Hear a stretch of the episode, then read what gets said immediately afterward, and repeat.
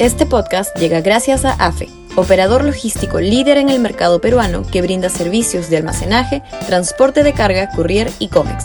Los puedes ubicar en www.afe.pe.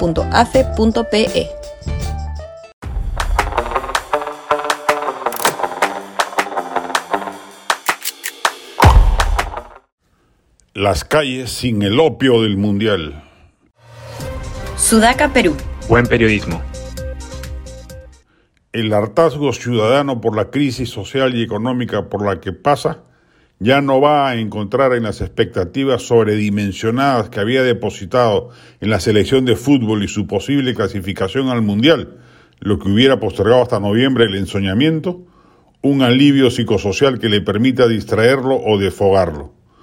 La dura realidad se le ha aparecido de frente, sin ilusiones ni espejismos, y claramente el que va a pagar las consecuencias de ello va a ser el inepto y mendaz gobierno que encabeza el incapaz moral de Pedro Castillo, sobre el que, como corresponde, se van a depositar las frustraciones, irritaciones y malestares de la crisis que ha creado su manera de gobernar, que no mejora con los meses, sino que se reafirma en su medianía e indolencia porque no se ve propósito de enmienda alguna.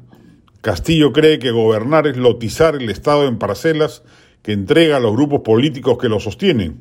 Solo hay que agradecer que el MEF, el BSR y hasta ahora la SUNAT no hayan sido pervertidos por su estilo gubernativo.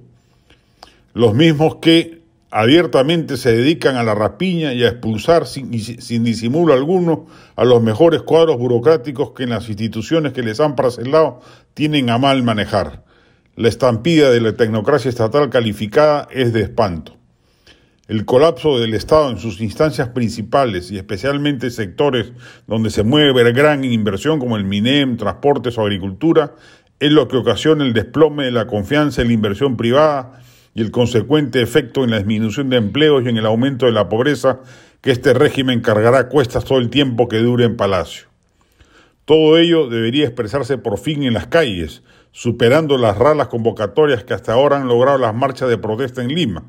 Si cambian la agenda, en lugar del absurdo no al comunismo o no a la constituyente, invocar no al alza del costo de vida, no a la corrupción, y además permiten que sean los propios ciudadanos de a pie los que se organicen y movilicen mediante los grupos activistas que ya existen y desechan a los políticos tradicionales desprestigiados que suelen trepar a los estrados, la calle se podría volver un actor protagónico que sume en el esfuerzo político mayor que corresponde hoy a todo ciudadano demócrata de a bien, como es lograr sacar a Castillo de Palacio de Gobierno.